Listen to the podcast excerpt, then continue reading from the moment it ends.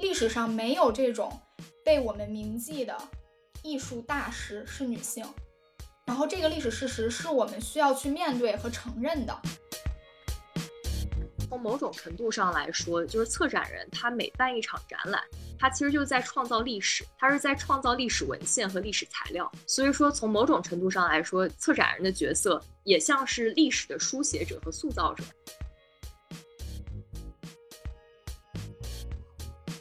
Hello，大家好，我是半影的发起人杰特，欢迎收听半影 FM 的第一期节目。今天我会和我的初创小伙伴思明一起聊一聊半影的缘起，还有为什么没有伟大的女性艺术家这个复杂的问题。Hello，大家好，我是思明，欢迎大家来到半影 FM 的第一期节目。我们的第一期节目呢，就是想和大家简单的聊聊天。和大家介绍一下半影是谁，以及半影关注的话题是什么。那么杰特，你作为半影的创始人，不如先给大家介绍一下半影是一个什么样的组织？嗯，好的呀，我可以先从一个呃比较官方的角度来回答一下这个问题。嗯，半影的 slogan 是发掘创造中的女性力量。呃，我觉得咱们有两个关键词吧，第一个是创造力，另外一个是女性。一提到创造，可能很多人首先会想到的是艺术作品，但是我们认为创造力它其实覆盖的领域是非常宽广的。那为什么要把女性和创造力连接在一起呢？因为从历史的角度上来说，不论是东方还是西方，很多伟大的创造者他其实都是男性，女性在创造力领域一直以来都处于一个比较示威的位置吧。嗯，一个特别简单的比喻，比如说，当我们想到历史上伟大的油画家，或者说伟大的作家，很多人心中浮现出来的名字可能都首先是男性。而且，我们也确实要承认的就是，嗯，在历史上确实比较缺乏伟大的女性创造者。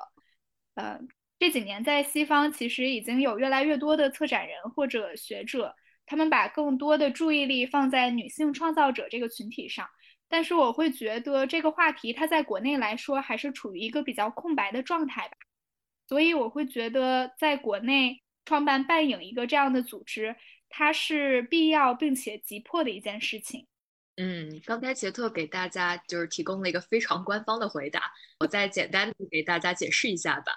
半影其实希望打造一个平台，然后通过这个平台，我们希望能够给大众推广更多优秀的。女性创造者的作品，然后让更多的女性被大家看见，通过这个机会向大家展示更多的女性创造力和女性魅力。对，然后半影是一个非常新的平台嘛，然后我个人也是最近才认识杰特的，所以我也非常好奇。那么我今天就当一个小小的记者来替大家问问杰特，杰特，你最初是为什么想要创造半影这样一个组织呢？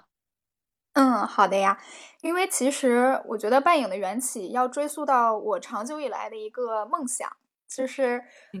我一直都很想在中国建一所女性美术馆。然后，当然建美术馆它要涉及的面向就就很广了嘛，就是要你要有一块地呀，然后对吧？又有钱能盖楼，而且还要你需要有一个就是这种永久的女性艺术家作品的收藏，就这些我都没有。又赶上今年的疫情。嗯，我觉得今年疫情它非常启发我的，就是我意识到，如果我不能有一个实体的美术馆空间，那我是否可以做一个线上的平台，通过这个平台把女性创造者都连接在一起，所以就有了半影。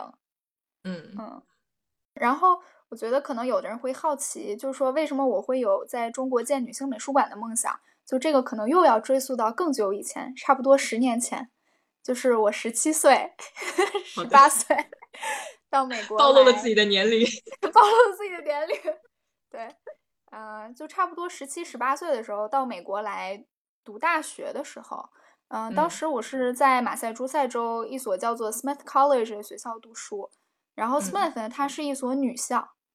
所以当时开学典礼第一天，我就因为因为我对女校也有一个固有印象嘛，当时我就觉得女校肯定大家都是肯定穿着非常高贵。然后很优雅，所以我第一天对很多淑女对。然后我第一天开学典礼，我就觉得这么正式的场合，我就穿了一套黑色的套装，然后高跟鞋，然后脸上也画了特别精致的妆容。闲庭信步的到我们的这个开学大礼堂去参加仪式，对吧？结果我把我的这个宿舍门一推开，我去，就是 街上就是一帮裸女，就是我的同学们，他们有的人是全裸，有的人是半裸，然后有的人身上还涂满了就是各种各样的油彩，或者披着那种彩虹旗帜，然后就喊着口号，一路从他们的宿舍楼游行到我们的开学典礼大堂。到了大堂以后呢，我就更震惊了，因为我发现台上就是坐满了乌泱泱的教授，而就有男教授也有女教授，而且教授们都穿戴非常的齐整，他们穿的就是那种西方的那种学士长袍，然后有的教授还头上戴了那种方形的礼帽，嗯嗯，然后这些穿戴齐整的教授们就看着台下这些女大学生，有的全裸，有的半裸，然后还朝着他们喊口号。然后我就我就被我眼前的景象完全震惊了，这和我想象中的女校一点都不一样。就是到学校第一天就给了这样一个下马威。对，没错儿。对，然后嗯，我会觉得就是这个事件它特别的震撼我，也让我就产生了一个很大的兴趣去了解，就是说为什么我的同学们要做这样子的事情。对，然后后来我了解到，可能就是说裸体它是一个嗯。它也是有一个历史的吧，就是它它在这种西方的游行社会运动中有一个非常普遍的运用，因为裸体它是一个非常强烈的文化符号嘛，裸体是可以消解一切的。当你看到一个裸体，尤其是在公共场合看到一个人的裸体的时候，你基本就不会再去想其他的东西了，你就会非常关注，就是你会把所有的关注力都放到那个人的身上，然后去聆听他到底想要表达一些什么。对，所以就比如说，在美国很多的妇女游行 （Women's March） 当中，就有很多的女性，她们会选择全裸或者半裸，去去为女性争夺一些权益，甚至就是在那种零下十几度的大冬天，她们有的时候都会这么做。对，所以，嗯，我觉得当时在 Smith 他开学典礼，就是这些我的同学们采用这种形式，它其实也有也是有历史的，它可以追溯到西方呃社会运动游行的这么一个历史当中去。对，其实刚才杰特说的，我也就是略有耳闻吧，因为我有些朋友也是 Smith College 毕业的嘛，然后我有时候就会看到他们在社交媒体上 po 出来一些照片，就是有很多的女孩聚在一块儿，然后大家都没有穿衣服这样子的照片，所以我刚开始看到的时候是非常非常震惊的。Smith College 是大家平时就可以随意的不穿衣服吗？还是说就是这是 Smith College 的一个传统？这个确实是一个传统。我们学校的女生在出席很多重大场合的时候，都会选择以裸体示人。但是，我们学校 是否是一所不穿衣服的学校？这样子的盖棺定论可能也稍微有一点点不准确。因为我觉得 Smith 他真正要教育我们的不是不穿衣服，而是就是衣服它可能只是一种外界的符号，或者说外界它包裹在你身上的一种束缚。嗯，他更多鼓励的是让我们去聆听自己内心的声音。就如果说你觉得出席这样子的一个游行活动，不穿衣服能够更好的来进行你的表达，能够更好的为你所负责的群体来呃声张他们的权益，那你当然可以有意识的去选择不穿衣服。对，但是这个背后肯定是有这个人他本身的自身的严肃的思考的。不穿衣服的话，他其实有鼓励学生去悦纳自己的身体，因为就是在我这几年的观察中，我发现不论是在东方还是西方，有一些女性，她们其实对自己的身体有一种淡淡的羞耻感，她们也不太敢去面对自己身体的欲求。但我觉得在 Smith，当你看到很多女生裸体，然后出席一些活动，你就会意识到，其实身体是一个特别自然的事情，就是我们每个人都拥有这样子的身体。没有必要在他身上添加太多的这种，嗯，道德的包袱或者怎么样。嗯，Smith 教会我的就是要对自己内心的声音负责，然后还有另外一点就是对自己身体的欲求不产生任何的批判和指责。嗯，所以就是 Smith College，其实它并不是一所不穿衣服的学校，就我们要证明一下，对它其实是鼓励大家就是可穿可不穿吧，就是你有选择这个穿衣服的自由，你可以自己选择穿或者不穿，这是一件非常个人的事情。对，那我们回到最早的问题，就我们聊了这么多，最早我问的是杰特为什么想要创造半影？呃，Smith College 的这段经历就对你创造半影究竟带来了什么样的影响？好，Smith 他其实是通过裸女游行的这么一个小故事，让我进入了女性主义这么一个领域吧。就是这个小故事为我开了一个窗口，让我走进去了。呃，其实 Smith 他在美国很知名的一个原因是，他是美国女性主义运动的发源地之一。对你在这个校园的各个地方都可以听到或者看到有关性别议题的一些讨论。打个比方，因为我当时是学艺术史嘛，我会觉得就是 Smith 他的这个裸女游行的事件，它其实是为我打开了一扇一扇很小的窗口，带着我走进了女性主义这么一个领域。因为 Smith 他在美国知名的原因，是因为他是呃美国女性主义运动的发源地之一，所以它是一个。充斥着非常激进的这种女权氛围的一个学校，我浸淫在这样子的环境中四年，自然而然也就学习到了很多和女性权益、女性议题相关的知识，并且也是在 Smith 我有了呃自己的第一次女性意识觉醒。啊，这个可能又要扯回到我在来美国之前，就是我我当时在国内读书就读的公立公立高中嘛。然后我会觉得自己就是一个特别典型的书呆子，每天都是那种学校和家两点一线、特别单调枯燥的生活。然后我看人也从来都不会去关注这个人的性别，也不会看他的长相，我关注的永远都是这个人是不是分儿比我高。对，就是我是以分数来划分我的那个呃朋友群体的，所以我在。太真实了，对，所以我在国内的时候，我压根儿都不知道，原来这个世界上还有因为性别而产生的歧视。我从来都不知道，原来女性会因为自己的这种身份问题而遭受到不公平的待遇。就所有的这些知识，我都是在 Smith 学习到的。呃，我大学的主修是艺术史嘛，然后因为我逐渐的开始对女性话题产生兴趣，所以我在我的课程中也会。呃，有意识或者无意识的加入一些和性别相关的议题，比如说我会专门去学习一些女性艺术家的作品。啊，后来我毕业了之后，就自然而然的走上了策展人这条道路。那在我自己的策展工作中，我也会经常去选择一些女性艺术家的作品去展出。原因我觉得可能就是因为我会更加容易被女性叙事或者说女性议题所打动。这一切我觉得都是一个挺自然而然的过程。为什么要做半影？因为其实我在美国这些年，我发现，呃，国外已经有越来越多的策展人、艺术史学家，他们把他们的目光放在女性艺术家群体，或者说黑人艺术家群体这些过去比较边缘化的群体身上，并且尝试在这些人群中发掘特别优秀的艺术作品来进行展示。但是我会觉得国内好像还没有太多的人关注到这一块儿，所以我会觉得在国内创立一个像半影这样的组织是一件急迫的事情。那杰特，你要不就是给我们介绍一下，你觉得西方有哪些机构做的比较好的呢？嗯，好的，没有问题。因为之前我是在美国的华盛顿特区有工作三年嘛，所以啊，当地有一间美术馆叫做国家女性艺术博物馆。National Museum of Women in the Arts 这间馆给我留下了特别深刻的印象。我在这间美术馆和艺术家 Judy Chicago 一起吃晚餐。呃，如果对西方女性主义艺术稍稍有一些了解的朋友，可能有听说过 Judy Chicago，因为她是呃美国女性主义艺术的领军人物嘛。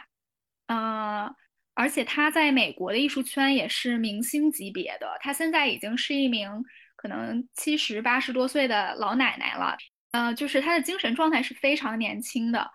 呃，我是她的，我应该算是她的小粉丝吧，所以当时我是带着一种朝圣的心态去和她一起吃晚餐，对，当时的那个机会对于我来说是特别珍贵的，嗯，我们当时那个就餐的环境也是特别的优美，嗯，我们是在那个美术馆的大厅嘛，它的装潢就是富丽堂皇，有一种。巴洛克时期的那种风格，我们的脑袋顶上是那种直径长达五米的水晶吊灯，然后啊，我们的那些参与活动的人就坐在一张就是长长条的那种晚餐桌旁边，桌上盖着的是雪白的餐巾布，然后我们用的那个餐具都是那种烫金的。然后我们就一边喝着美酒，一边吃着美食，然后跟身边的女性朋友聊天，这样子。我觉得物质享受是一方面了，但其实那天真正触动我的，其实是，呃，所有的女性在一起，她创造出来的一种能量场。就是除了有我的偶像 Judy Chicago 坐在餐桌上，然后还有一些其他的呃女性以外呢，嗯，当时那个环境特它的特殊的地方在于。我们四周的墙上其实挂着，呃，艺术史上非常重要的女性艺术家的作品，从文艺复兴时期一直到现当代。然后，呃，如果大家对女性艺术家比较了解的话，可能会知道，当时那个时期，女性艺术家主要画的都是自画像。所以我就会觉得，这些挂在墙上的女性，好像在看着我们，好像在参与到我们的对话之中。嗯，当时一个很巧合的事情是，我正对面挂着的那幅画是十七世纪荷兰女性艺术家 Judith Leister 的自画像。然后 Judith Leister 她是坐在两个弹乐器的男人中间，她是一副非常享受的样子，然后看上去好像也有一点点微醺，和我当时的心态还挺相近的，所以我就恍然觉得。我和 Judith Leister 好像产生了一种共鸣，我觉得他好像正在跟我说话，就是我感觉好像各种各样的女性，她们穿越时空齐聚一堂，然后啊，我们坐在一起共度共度一段非常愉快的时光，然后聊了一些呃很振奋人心的女性议题，嗯，当时我就在想。如果说这些女性，比如说像 Judith Leister 或者 Judy Chicago，如果她们可以做到这么伟大的事情，为什么我做不到呢？这场活动或者说这一群女性女性的聚会，我觉得它呃往我的身体里注入了很多呃积极的能量，还有自信心，而且我觉得这一股能量它可能持续了很久，甚至包括到现在。我回忆起当时的呃那个场景，它的装潢，然后还有当时我身边坐着的那些人，每当我想起来的时候，我还是会感觉到心情特别的澎湃。所以我觉得，嗯，就是这一场独特的体验，嗯，也是呃我想在中国建一所类似的女性美术馆的原因吧。我特别的希望，呃，半影这个组织也可以成为。嗯，创造这样一种为女性赋能的空间吧。嗯。哇，我觉得这听起来好棒呀！对，其实对我觉得确实是女性在一起的时候，可以带给人特别特别多这种正能量。就像其实之前很火爆那个节目《乘风破浪姐姐》，就虽然有很多人批判这个节目有很多的不足，但是我觉得这个节目确实向我们展示了，就是很多女性在一起的时候，并不是像大家想象的那样有很多勾心斗角的画面。我觉得更多的其实是就是互相鼓励，然后互相理解。以及这种互相支持的状态，而且其实我觉得半影这个平台，就我觉得我们这个组织内部就有这样子的能量场，就是大家每次一起聚在一起讲话的时候，都让我觉得给自己注入了非常多的能量。嗯，同意。对，这种女性相聚在一起的安全空间是非常具有力量的。对，然后其实之前杰特就是你在故事里提到的这个 Judy Slicer 这个艺术家，对，你要不给大家再介绍一下？因为其实我觉得这艺术家不像其他同时代的艺术家那样，感觉他并不是特别出名。嗯，其实 Judy Slicer 她应该算是西方艺术史中比较具有传奇色彩的一位女性，因为她在二十二岁，就是非常小的年龄，她就在荷兰的 Guild。Guild 应该算是荷兰当时的一个呃比较权威的艺术家协会吧。对，所以 Judith Leister 她是在二十二岁的时候就在荷兰的 Guild 取得了第一名。我觉得这个成就可以呃证明她真的是一位非常具有艺术天赋的女性。但是很可惜的是，嗯，他在结婚之后就有一点销声匿迹了，就是他结婚之后几乎就没有作品再留下来。有一些学者呃认为，可能 Judith Leyster 她在结婚之后还是有继续画画，但是可能她的作品冠的是她丈夫的名字，或者是她丈夫的工作室的名字。嗯，从我觉得从历史研究的角度来说，这个就非常的可惜，因为。呃，我们现在就只有他结婚前留下来的那几幅艺术品，可以供我们去分析和了解他的艺术风格。嗯，是的，这其实跟我们今天想跟大家一起探讨的话题有关系。就我们今天想跟大家主要聊一聊的话题，就是为什么历史上没有伟大的女性艺术家？对，我觉得新明问的这一个问题是女性主义艺术这个领域当中一个特别重要的。话题，然后嗯，也有一个非常知名的艺术史学家叫 Linda n o f l a n 他有专门写这么一篇文章来回答这个问题。他文章的名字就叫做嗯，Why have there been no great women artists？为什么没有伟大的女性艺术家？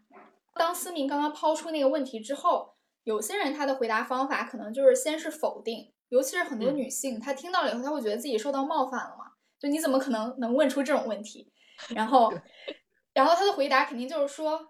不对啊，我认为有啊，历史上是有伟大的女性艺术家的呀，只不过这些艺术家没有被我们看到而已，或者说他嗯没有被写入到比如说主流的历史当中或者怎么样，所以他们就是会去翻阅很多的历史资料来搜刮历史当中的那些边角料，然后用搜刮出的那些证据来证明，其实历史上是有伟大的女性艺术家的。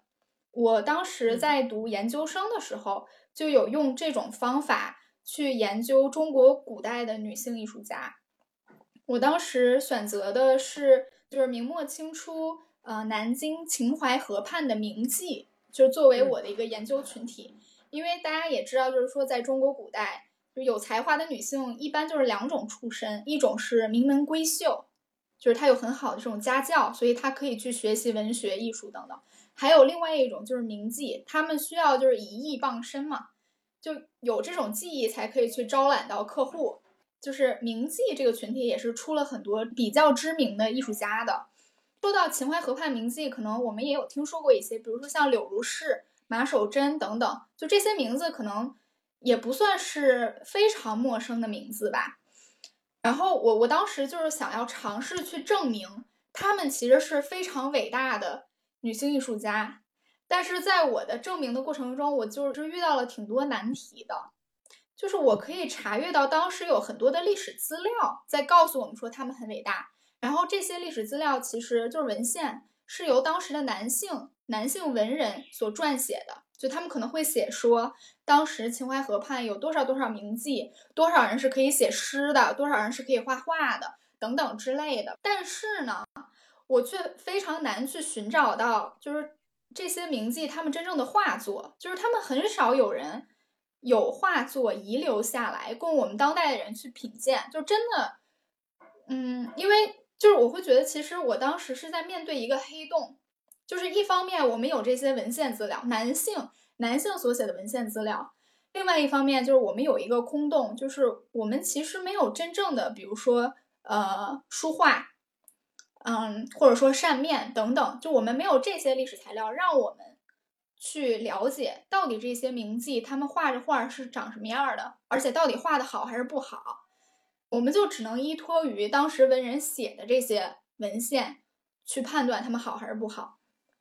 所以我会觉得，就是这种研究方法它其实是有问题的，因为当时这些文献它肯定是存疑的嘛。一方面它是由男性所撰写，它是从一个男性角度进入的。另外一方面就是说，他这些文献资料可能把这些名妓的成就都夸张化了，就是扩大化，然后也有一种渲染。因为就当时很多人他对于秦淮河都有一种浪漫的幻想，所以他们可能也会就是把这些名妓的成就做一种夸张化的描写。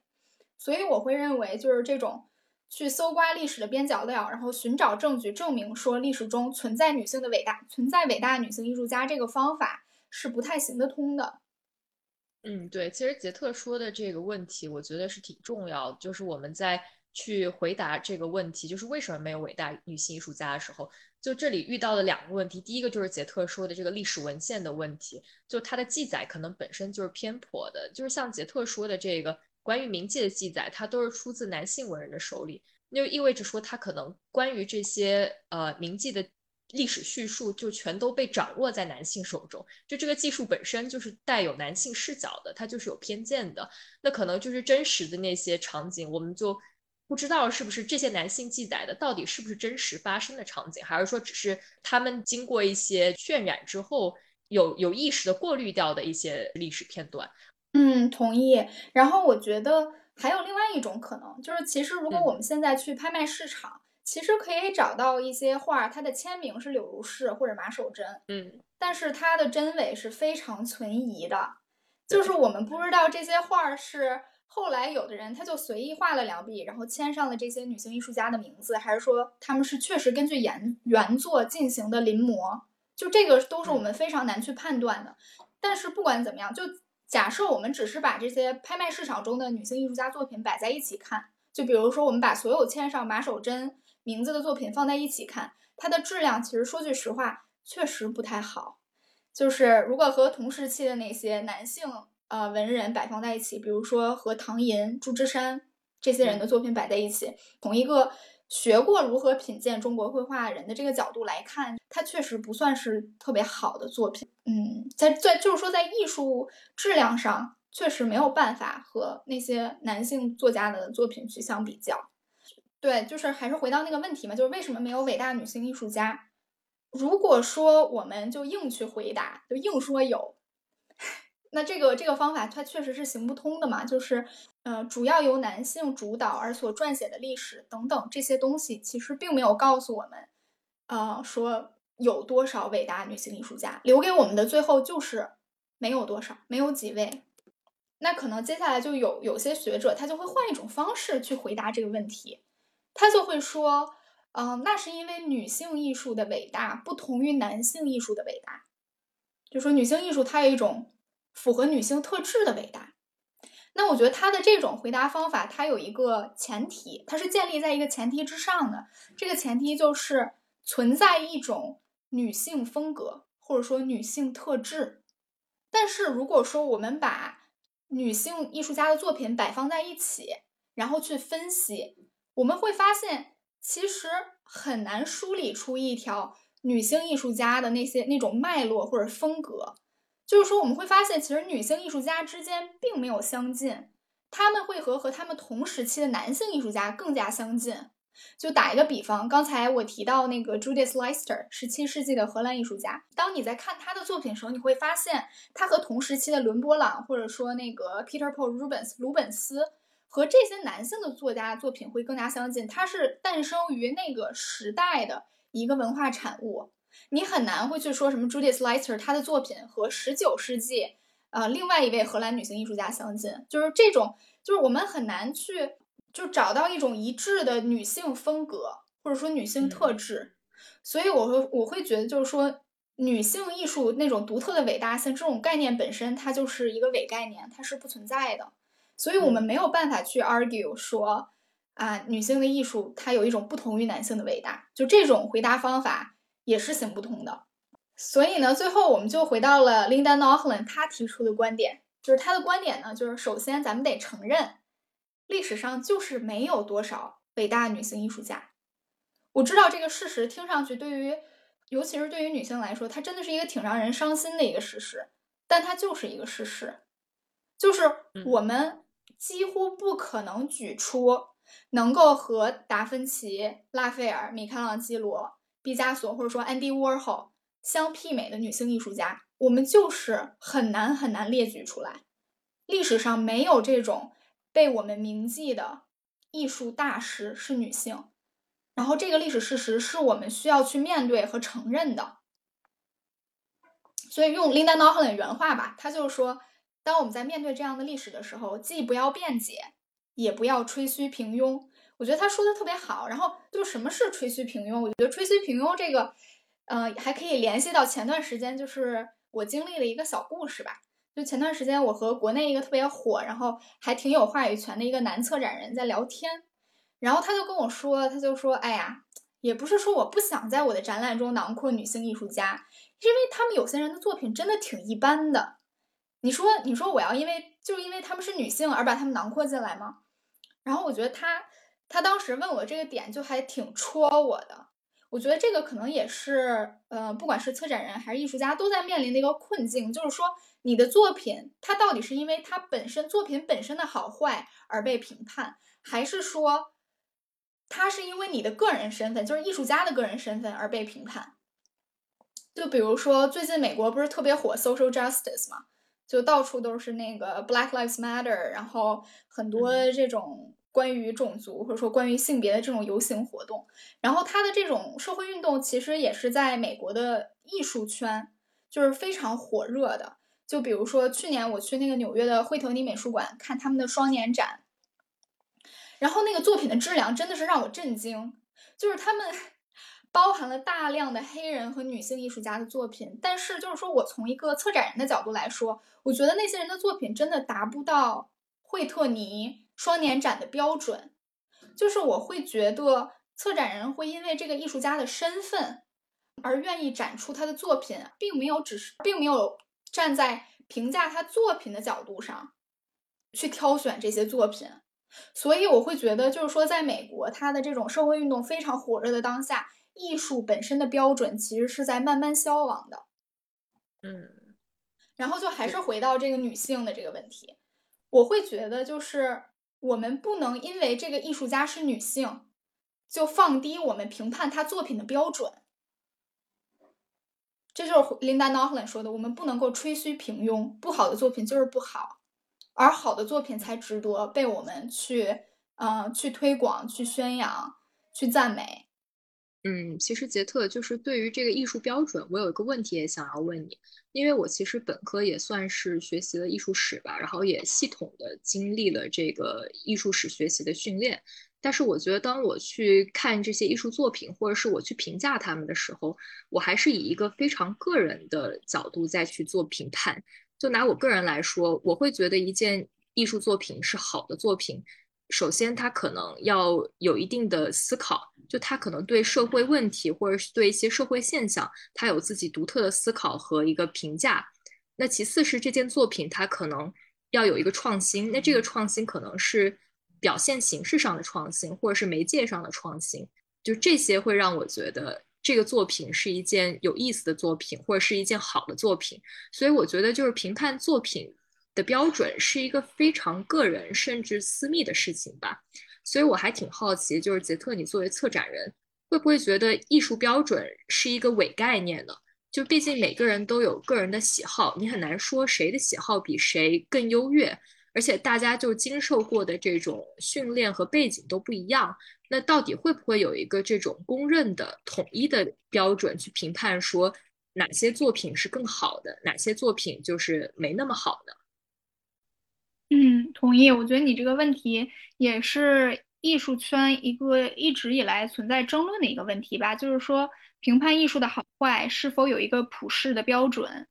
嗯，首先我认同你刚才提到的这个个人喜好和个人品味这个问题。就一个特别简单的例子啊，就比如说，如果说我们把米兰昆德拉和郭敬明放在一起来比较，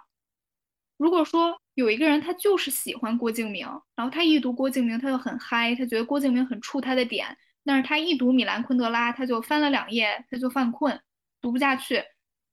然后他就喜欢郭敬明，然后觉得米兰昆德拉没啥。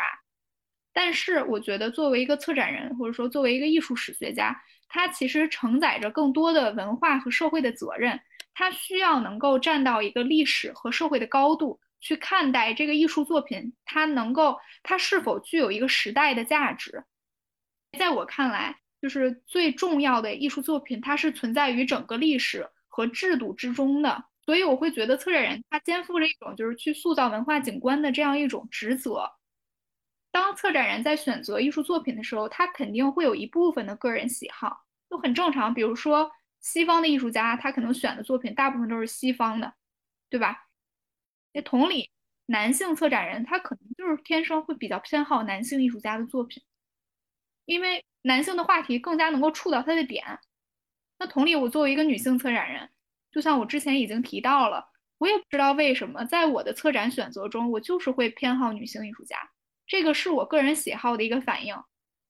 但是，个人喜好必须要有一个艺术标准进行一个平衡，就是我还是并不会因为这个人是女性就强行把她拉到我的展览里，不管她的她的质量是否达标。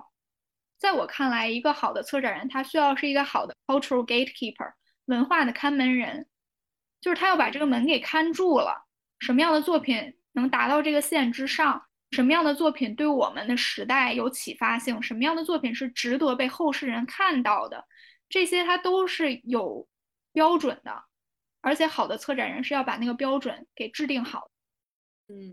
其实我这里又有一个问题，就是因为杰特你说。呃，一方面我们不要吹嘘平庸，我们不应该就是因为一个艺术家，假设说因为他的女性身份，我们就去选择他的作品。但是同时你也说，就是策展人就是要有一种这种使命感吧，就他要对这个社会的文化景观有一个责任感，他要清楚自己的一个手上的权利。所以我就在想说，就你刚刚也提到说，你看到惠特尼这个双年展非常失望，因为你觉得他们只是。去把那些女性艺术家或者黑人艺术家，因为社会需要，所以把他们囊括进来，但是他们的作品质量却没有达到你心目中的那个呃惠特尼双年展应该有的质量。这种时候，就是一方面这些女性艺术家的作品，它可能达不到你心目中那条线，但是同时你又有种使命感，就你觉得你需要去挖掘更多的女性艺术家的作品。那遇到这种矛盾的时候，我很好奇，就是你会去怎么做呢？就因为可能很可能这是真实场景下的，对，嗯，对，确实是在我在我的工作中也确实有遇到过这样一个矛盾，但是其实我又会觉得它并不是一个矛盾，原因是因为这个标准在我面对不同人群、不同艺术机构的时候它是变化的。就比如说我当我面对一个青年艺术家的时候，我不我不会拿一个成熟艺术家的标准去要求他。我可能更加关注的是这个艺术家的潜能，以及他的内心的创造力，以及他的这个叙事，啊，他的这个想要表达的东西是否具有一种独特的原创性。就这个可能我我会去关注，并且作为一个策展人，呃，我工作的一部分也是鼓励这些艺术家去成长，为他们搭建一个平台，或者说创造一个环境，让他们能够更好的去创作，更好的去呃追。就是遵从自己内心的一个发声，对。然后另外一个就是说，我在面对不同的艺术机构的时候，也会有不同标准。呃，就像之前我在美国国家美术馆策展，对，就当我在这种国家馆去策展的时候，那我肯定选择标准是这种国际的标准。但如果我只是在一个像一个嗯这种比较当地的，然后很实验性的艺术空间的话，那可能这个机构它本身的使命就是鼓励艺术家去实验、去犯错误，肯定我的标准就会变得很不一样。而且我相信有很多非常棒的艺术创作，它是在这种犯错误和实验当中诞生的。嗯，杰特，我觉得你说的这个，面对不同的艺术家，还有面对不同的场馆，会做出不同的选择，然后以及你会根据不同的因素去选择，呃，展现什么样的艺术作品，以及传达什么样的信息，是非常有意思的。从某种程度上来说，就是策展人他每办一场展览，他其实就在创造历史，他是在创造历史文献和历史材料。就可能你现在办的一场展览，十年后就会被艺术史学家或者某个学者挖出来。当做历史材料来研究，去看说你当年办这场展览究竟产生产生了哪些社会影响，创造了哪些历史价值。所以说，从某种程度上来说，策展人的角色也像是历史的书写者和塑造者吧。嗯，我觉得思明你刚才提到的这一点特别的重要。然后我也会觉得，我希望国内更多的策展人可以听到你刚才说的那句话。如果有越来越多的策展人，他知道自己的这个使命，并且愿意担负起这样子历史的一个责任，那我相信我们的艺术这个艺术圈本身的氛围会变得越来越好吧。其实刚才我和杰特就是从策展人的角度去聊了一下，说我们应该怎么样去面对为什么没有伟大的女性艺术家这个事情，就是策展人可以付出什么样的行动去做出一些改变。那我们再回到就是我们最早讨论的这个问题。为什么没有伟大的女性艺术家呢？就其实我们没有讨论完，因为这个问题其实非常难回答。嗯，对，确实是，就一定要回到制度性的歧视这个东西上面。但他们在艺术领域，什么是制度性的歧视？是怎样的制度性的歧视导致女性不能成为伟大的艺术家呢？Linda Nolan 她有提到一个呃非常具体的例子，这个例子就是画裸体。因为在西方学习艺术，画裸体是第一步，它就像一个那个敲门砖一样，是你迈出去的第一步。但是在十九世纪末以前，女性艺术家是被禁止画裸体的，还有很多东西女性都是被禁止去参加，比如说学徒制度，然后学院体系，参加竞争以及参加一些呃作品展出的机会等等，这些在十九世纪末之前，女性都是不被允许去参与的。我觉得它这些制度就有点像那个中国的科举制度，就是女性是不都不被允许去参加的。那如果在这个制度上，啊，方方面面女性都受到限制，我们还是看到了有不少的女性，她在这个领域坚持了下来，她坚持去创作，不管是画自画像还是画静物，她坚持了下来。我觉得这种坚持才是让我特别敬佩和特别啊惊讶的一个地方吧。确实，就是如果我们仔细的去看的话，会发现，就是艺术这个行业对于女性来说，从进入这个行业。到她被筛选，然后最后她可能变成一个成功的艺术家，这里面的每一个步骤可能都是不利于女性的，就这可能是一个全产业链的歧视。那我觉得杰特刚才说的这个例子中，就是画裸体的这个问题，其实非常有意思，因为我们知道，其实画女性裸体是西方艺术领域的一个传统，就它不仅仅是学习艺术的一个基础训练，就它同时也是一种。文化符号吧，它已经变成了一个美学的符号。然后这个符号本身是一个特别男性视角的艺术传统创造出来的。然后我就在想，杰特刚刚说女性是被禁止学习画裸体的，这个禁止行为本身，它其实是去禁止女性颠覆这种代表了男性权威的一种美的传统的。嗯，我觉得思明这个问题特别的有意思，因为它其实让我想到了。明星级别的艺术家朱迪· Chicago 的一个采访中，就是他有提到，其实我们日常生活中的很多物件，都是由这个男性生殖器官的这个图像所发展出来的。打个比方，比如说摩天大楼，我看到思明笑了。对，就是当时在那个采访里，就是朱迪· Chicago 他提到。他第一次去纽约玩嘛，在曼哈顿刚下大巴，他就看到那个曼哈顿的那个城市天际线，嗯，然后他就被眼前的景象给震惊了，然后他就指，哎，That's a phallus，That's a phallus，That's a phallus，纽约整个城市就是被 phallus 所占据的。然后也就是在那一刻，朱迪 Chicago 开始反思，哎，为什么我们对于就是由男性生殖器所呃。衍生出来这些意象那么的习以为常，甚至都看不见，甚至都不会有那样的联想。但是如果说你想象在你的生活中有一个有女性生殖器官的的图像演变出来的图形，或者演变出来一个事物，你是否会感觉到特别的震惊，特别的不舒服，或者说感觉到你被冒犯到了？我觉得是这样的，因为就是说，尽管都到了二十一世纪了，我们还是对于有女性生殖器官的。这个呃样貌所演发出来的图像，有一种非常不适应和陌生的感觉。嗯，对，我觉得杰特说这是一个特别有意思的现象，就让我想起我几年前在巴黎奥赛美术馆看到的一幅作品。就当时我在一个展厅深处看到一幅呃库尔贝的一个作品，叫《世界的起源》。我当时看到这个作品就非常非常的震惊。就震惊的第一个原因是因为这个作品实在太写实了，就它非常写实的。描描绘了一个女性的私处吧。当然，就库尔贝这个艺术家本身，他就是一个现实主义的艺术家。他是他是法国当时就是现实主义的一个开创的一个人物吧。所以他所有的作品确实都是描绘这种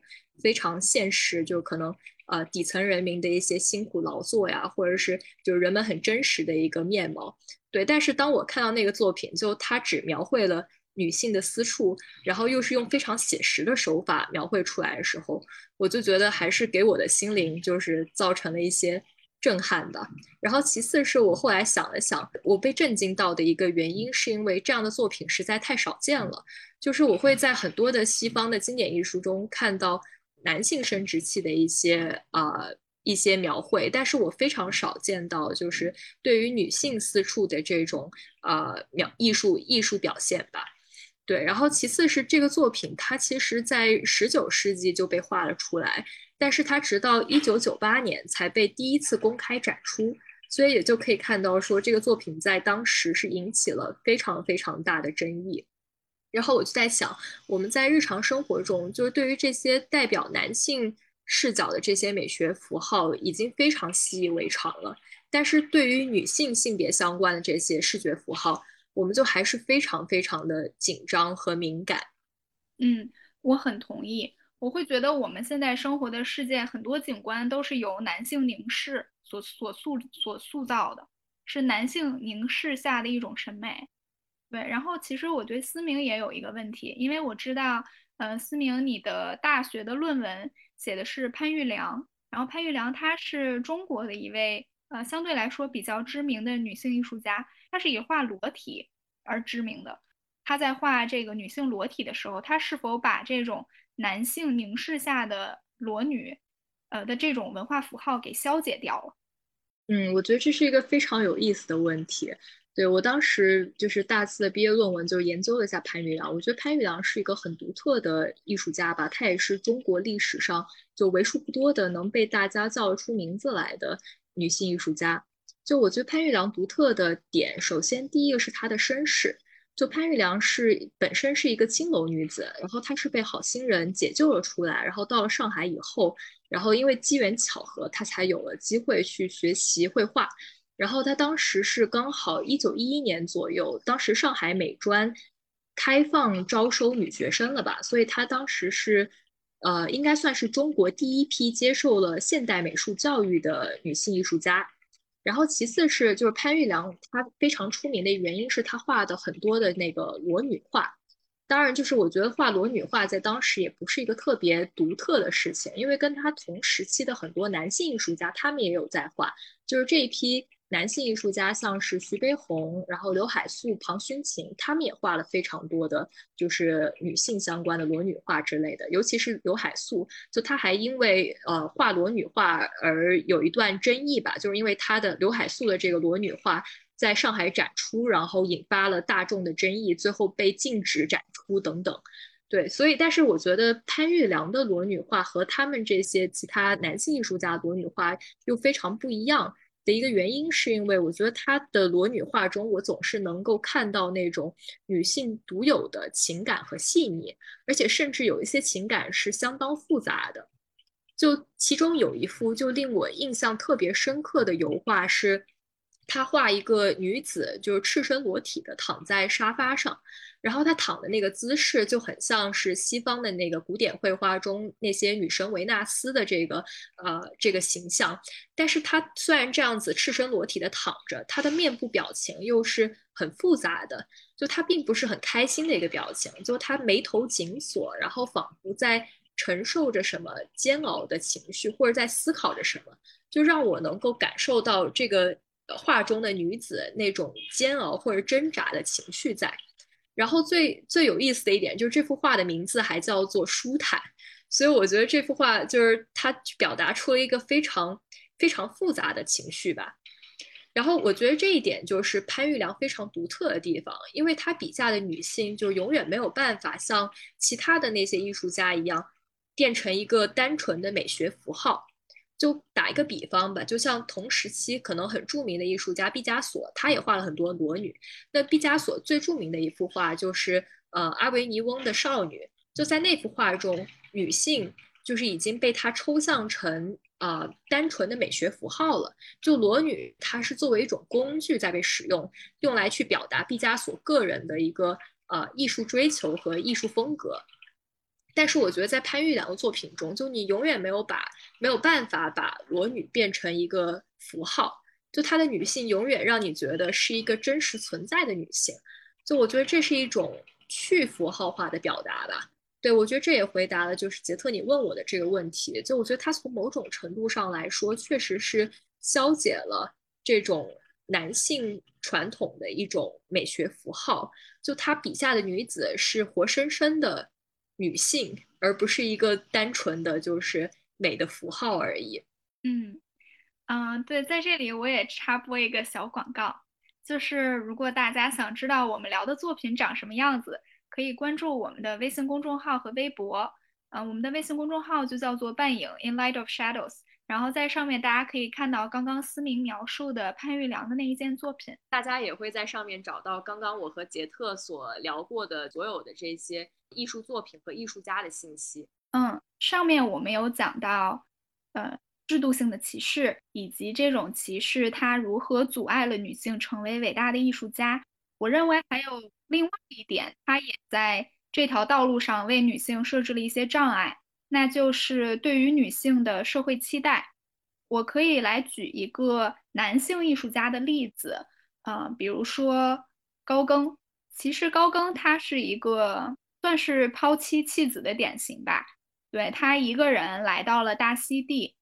嗯，去绘制大溪地上的这些原住民女性，并且他也不拒绝和这些女性发生一些性关系。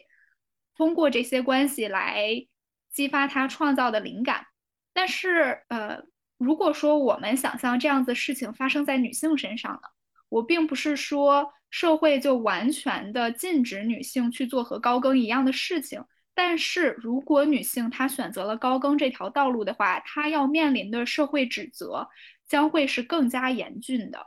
因为。长久以来，女性被教育要把主要的专注力放在他人的幸福之上。比如说，女性被教育成为好的母亲、好的妻子。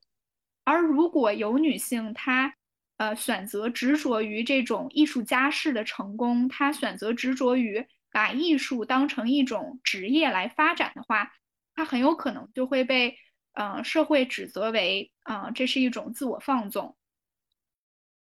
嗯，是的，杰特说的这个例子是非常典型的一个例子。就其实高更在艺术史学上，他被非常多女性主义的艺术史学家所批判，因为他一方面是一个非常伟大的艺术家，但是另一方面他又是一个暴徒。就甚至有的艺术史学家直接批判他，认为说他的艺术作品其实是在掩盖他作为一个强奸犯的事实。就这种光辉的艺术家形象和这个形象背后这种肮脏黑暗的这些事实，其实，在很多的伟大的男性艺术家身上，我们都能够发现。嗯，其实，嗯，思明刚才说的那个，我真的是不知道，因为我我只是知道说高更他来到大溪地，可能是带着一种西方白人男性，呃的那种。呃，殖民主义倾向和这些女性发生了关系，但是我真的完全不知道原来还有强奸犯这么一面。对，其实这是就是这个艺术史学家他的一个呃观点吧，因为他就是做了很多的调查，然后他认为说，其实高更是利用了这些大溪地的这些原住民女性的单纯，然后他利用了他们的单纯，然后去。发生这些性关系，然后帮助他创作了这些作品，所以他认为本质上其实高更就是一个强奸犯。嗯，然后大家要是对这个女性主义的艺术史学家的作品感兴趣，可以也可以关注我们的微信公众号，可以找到上面就是相关的信息。嗯，其实一直以来我还挺欣赏高更的才华的，但听到思明这么一说，我真的是感觉就毛骨悚然。对你跟我说的这个观点，会让我在看待他的作品的时候有一种新的解读吧。对，然后我还是想回到刚才我们的那个话题，就是那些对于那些选择了事业的女性，